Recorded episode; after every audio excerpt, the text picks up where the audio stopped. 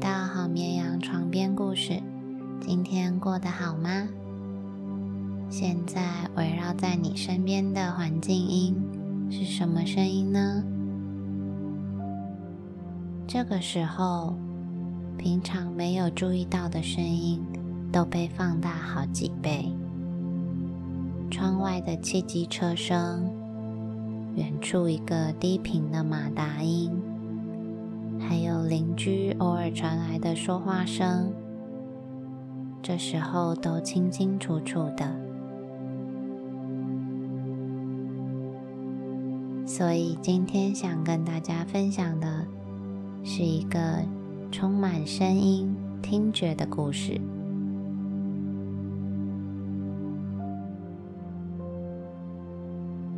那天晚上，西顿打开大门。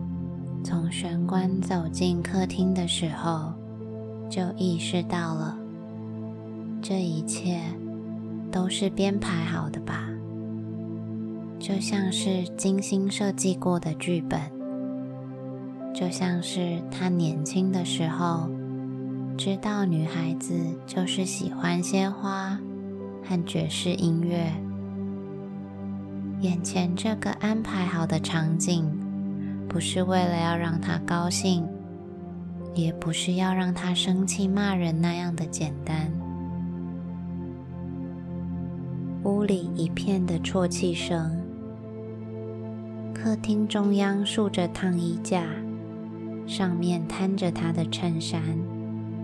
他的妻子杰西卡边烫衣服边擦眼泪，小女儿乔林斯。站在钢琴旁边嚎啕大哭。坐在乔林斯旁边一张椅子上的是大女儿艾米丽，她两手捧着破掉的洋娃娃，也在哭。二女儿菲利斯趴在地上，拿着开罐器在抠小沙发上的填充物。一阵羊腿烤焦的味道。不断从开着的厨房门飘进客厅。西顿把菲利斯抱离沙发椅，答应艾米丽把洋娃娃修补好，再把最小的女儿抱到浴室，替她换过尿布。厨房里传来杰西卡清理的声音，因为羊肉烤焦了。杰西卡拿出的其他东西也几乎都是焦的，面包卷、洋芋、冰冻的苹果塔。西顿嘴里都是焦黑的食物味道，心情更是难以承受的沉重。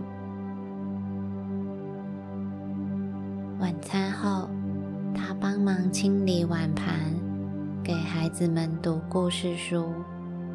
孩子们真诚的喜欢他所做的这一切，这使得刚才吃到的那些烧焦的肉味，除了难受，还多了一份心酸。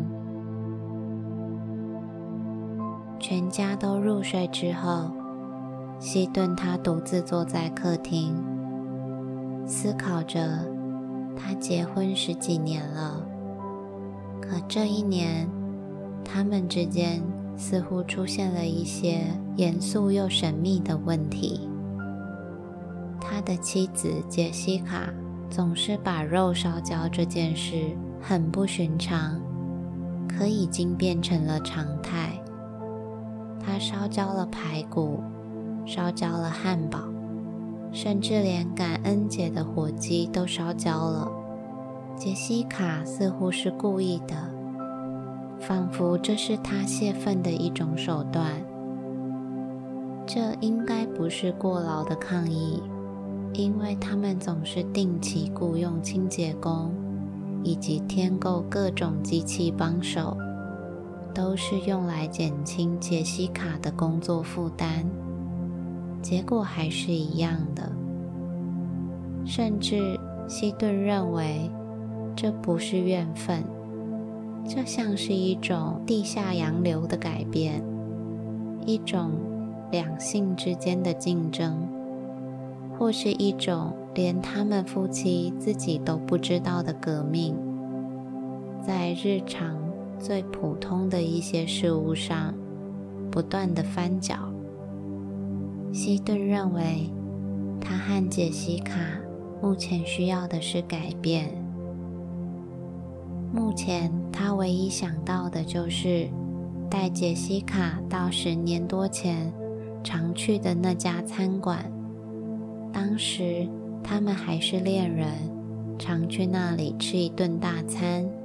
但即使是这么简单的事情，到现在也不简单了。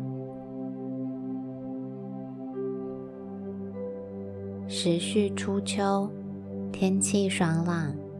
黄叶满地。西顿等了两三天，他在等一个特别晴朗的好日子。那天上午，他从公司打电话给杰西卡。他在电话里跟杰西卡说，想跟他一起进城去吃个晚饭。杰西卡犹豫了一下。他说：“临时怕找不到可以陪孩子的人，但最终他还是答应了。”希顿甚至认为杰西卡的语气里带了一丝他所喜爱的娇柔。他们有一年多不曾一起上过餐厅吃饭了。希顿约杰西卡的这间餐馆，食物美味。窗明几净，充满新鲜面包和酱汁的香气。那天晚上，希顿到达餐厅的时候，餐馆已经准备就绪，气氛格外迷人。酒保来当班，穿着白外套，胡子也刮得干干净净，一切都是那么的亲切。隆重，每一样东西都闪闪发亮。饼搬过来问好，西顿点了一瓶酒，冰镇过的。他突然听见孩子的哭声，他转身看到杰西卡从店门口走进来，那个哭泣的小娃儿贴在他的肩膀上。菲利斯和艾米丽跟在后面。时间还早，餐馆的客人还不多。这个进场式，这个情况，好在不是发生在一个小时人多了以后，所以不至于太过惊动。可是对希顿来说，已经是够震惊了。杰西卡站在店门口，怀里抱着一个哭的，另外两个孩子跟在她的身边。这个画面给人的感觉，像是她有心当众指控这个虐待她的男人。希顿一个箭步迎上去，这不是一个适合带孩子来的餐馆。希顿接手抱起乔林斯，他立刻止住哭泣。杰西卡说：“保姆没办法过来。”他似乎不敢对上希顿的目光。他们被带到靠里面的一个座位。孩子打翻了一整碗的橄榄。这顿饭吃的是既混乱又气闷。就像平常在家里吃烧焦的饭菜那样。回程的路上，孩子们都睡了。西顿当然知道他没有成功，他被打败了，但他没有放弃。西顿决定再次尝试。他邀请。汤普森夫妇在星期六下午来家里喝下午茶。希顿看得出来，他们不想来，他们想去卡米诺家。人人都想去卡米诺家里。西顿他们已经有一年多没有请客了，他们的屋子好像得了社交障碍症似的。汤普森夫妇肯来，纯粹只是为了他们的交情。他们过来喝一杯鸡尾酒就要走了。汤普森夫妇来的时候，杰西卡她不在客厅。她过了几分钟才出现，提着满满一篮子待洗的衣服。西顿问杰西卡要不要一起喝一杯，他说他没有时间。汤普森夫妇看得出来，西顿很困扰，但没有办法留下来帮他，他们还得赶去卡米诺家。露西·汤普森夫人上了车，杰克又走回来，既强烈又认真地对西顿说了几句话，显然是出于友情和同情。杰克说他看出他们有点问题。他说西顿应该要拥有一种爱好，一种特别的、专门的嗜好。他应该去学钢琴。杰克认识一位名叫戴明小姐的女士，或许西顿可以和她见个面。说完，他便挥手道别，开车走了。这番忠告对西顿来说，并没有什么特别的感觉。他回到客厅，菲利斯又拿着开罐器在抠椅子。理由是他的五分钱硬币卡在里面了。乔斯林和艾米丽在哭，杰西卡又开始在做烧焦的晚餐。星期天，他们吃焦掉的小牛腱；星期一，吃焦掉的肉饼；星期二，吃了焦掉的不知道是什么的肉。西顿，他想起了戴明小姐，那位钢琴老师。他打了电话，想不到是一个老太太的声音。西顿说她是杰克·汤普森介绍的，戴明小姐请他明天晚上七点过去，所以星期三。吃过焦掉的汉堡排之后，他离开家。西顿想着，这可能也是一种疗法吧，至少换个地方，让自己可以接触公事和家事以外的一些东西。戴明小姐住在贝勒维道，这是在市区的另外一边。秋天的黄昏，贝勒维道是一整条后街，整排都是木造的房屋，风格外观无可挑剔，只是多了一点稀奇古怪的创意。整条街是倾斜的，但是倾斜的很优雅，连扶手的地方都显得很华美。许多家里的后花园，玫瑰怒放，红雀在冷杉树上唱歌。有几个住户还在自家草坪上除草。戴明小姐的屋子没有门廊，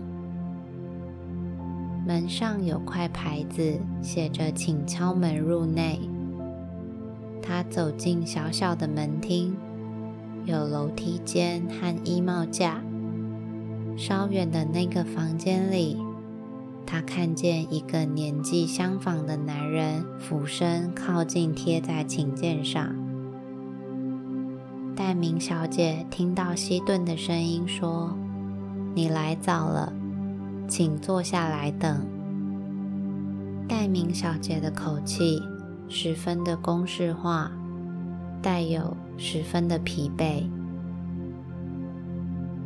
西顿从她说话的腔调得到一种他等到的很可能只是懊恼和痛苦的一种暗示。西顿坐在衣帽架底下的一张长凳上，浑身不自在，两手冒汗。他数度考虑要不要逃跑。他大可以踏出这扇门，从此不再过来。不过，他想起家里那种惶惶不知所以的感觉，他还是决定留下来了。他听见戴明小姐生气地对还在房间的学生说：“你一天必须练上一个小时，没有例外，否则。”你就是在浪费我们的时间。他的学生离开房间，走过门厅，大衣领竖得高高的，希顿看不见他的脸。戴明小姐说：“下一个。”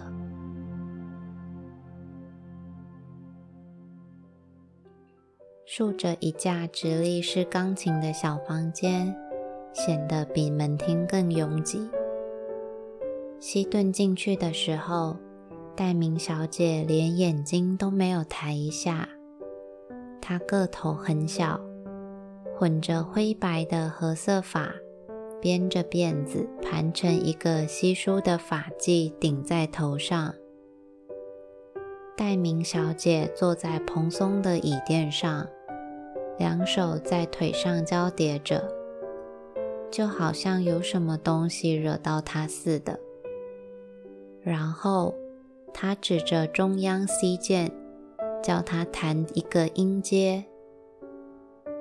希顿的手指在乐谱架的反射下显得巨大而赤裸。他努力的弹，有一两次，戴明小姐用铅笔敲他的指节。还有一两次，他直接用手指操控希顿的手指。课程上到一半，希顿的两只手落到了自己的腿上，而他表现出来的犹疑不定，令戴明小姐感到更加不耐。课程结束的时候，希顿的衬衫全都湿透了。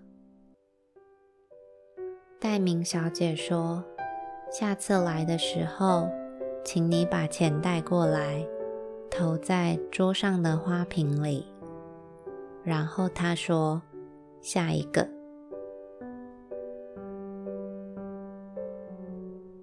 痛苦的考验结束后，西顿得意非凡。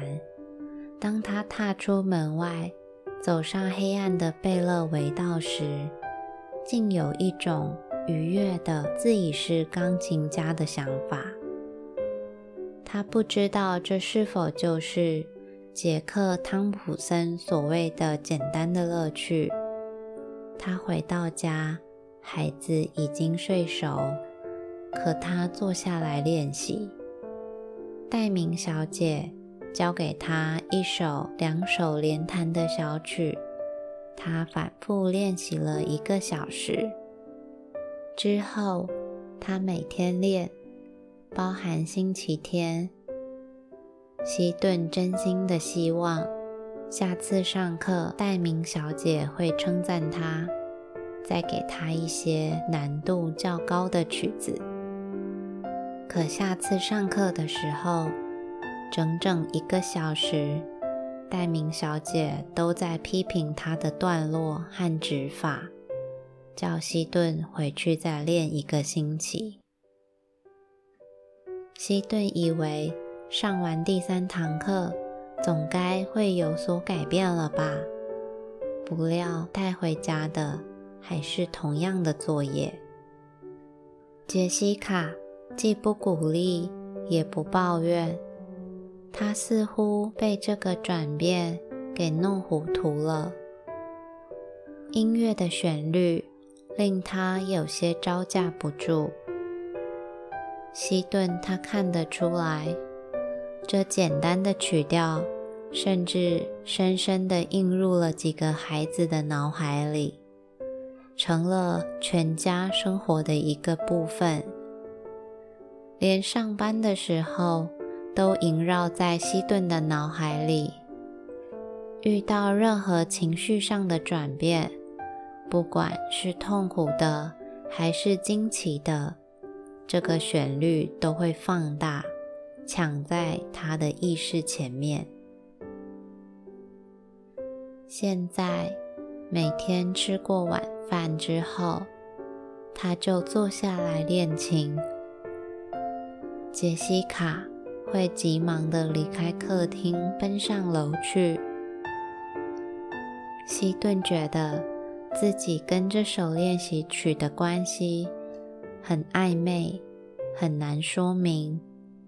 有一天晚上，走回家的路上，经过汤姆森家，他听见相同的，就像是传染病似的钢琴练习曲，穿墙透壁的传出来。杰克一定在练弹，这没有什么奇怪的。可是当他走过卡米诺家，他又听见了这首练习曲，他甚至开始怀疑，是不是自己的记忆不断在耳朵里回响。杰西卡那天晚上没有把肉烤焦，她做了一顿可口的晚餐，小心周到的伺候西顿。令西顿他开始怀疑杰西卡是否做回了从前的妻子。晚餐后，西顿给孩子们读完故事，卷起袖子坐下来准备练琴。杰西卡正要离开房间，忽然又转身跟他说话，他一副恳求的态度。杰西卡柔声说道：“我不想打扰。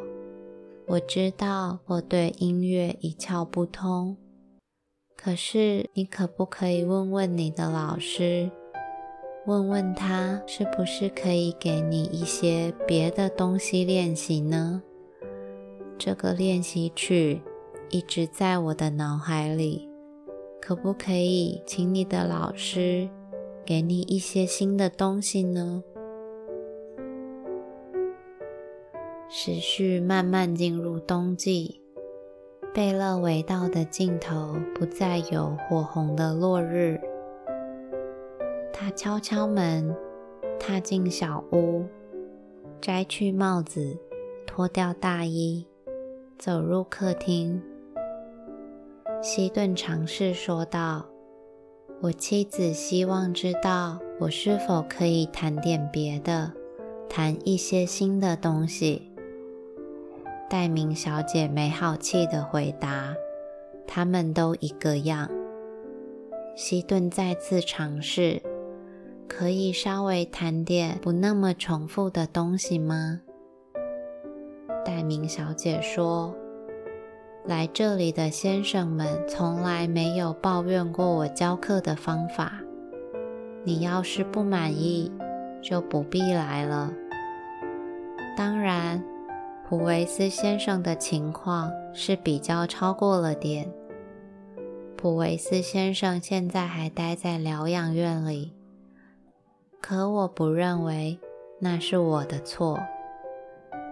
你不是想要你的妻子跪下来向你低头吗？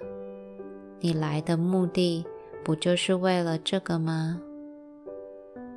希顿开始弹着，只是弹得比平常更加笨拙，更加缓慢，因为这个可怕的老女人说的话把他惊呆了。戴明小姐说：“这个旋律要轻轻的弹，轻轻的，轻轻的弹，这样才能发挥功效。”西顿继续弹着，他不加思索的全力以赴。他的头和他的手指与他的感觉完全是背道而驰。他身上的一部分充满了惊恐、自责与愤怒，可他的手指却不断的演绎着心口不一的旋律。回到家里，杰西卡在客厅里。西顿把乐谱往琴架上一放，就看到他脸上露出害怕的神情。杰西卡问道：“你的老师，他给你一些别的练习曲了吗？”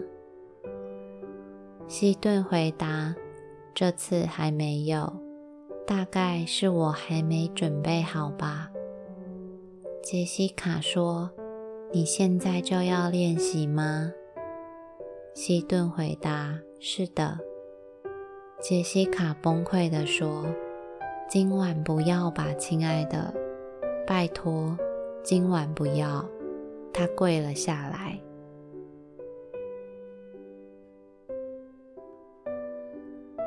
西顿的幸福快乐回来了，突然就回到了他们两个的身边，连他自己都搞不清楚是怎么一回事。西顿想起戴明小姐的时候，还是险恶不已，可他如今陷在可口的晚餐和温暖的家庭漩涡里。西顿他不再走进钢琴，他选择把这整件事情都忘掉。可到了星期三的晚上，西顿他还是拿起课本，出现在贝勒维道的街道上。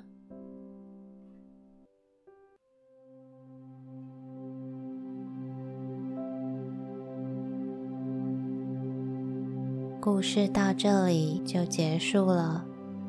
如果这个故事里的声音让你觉得有一点紧张，那现在请把注意力放回到自己的身上，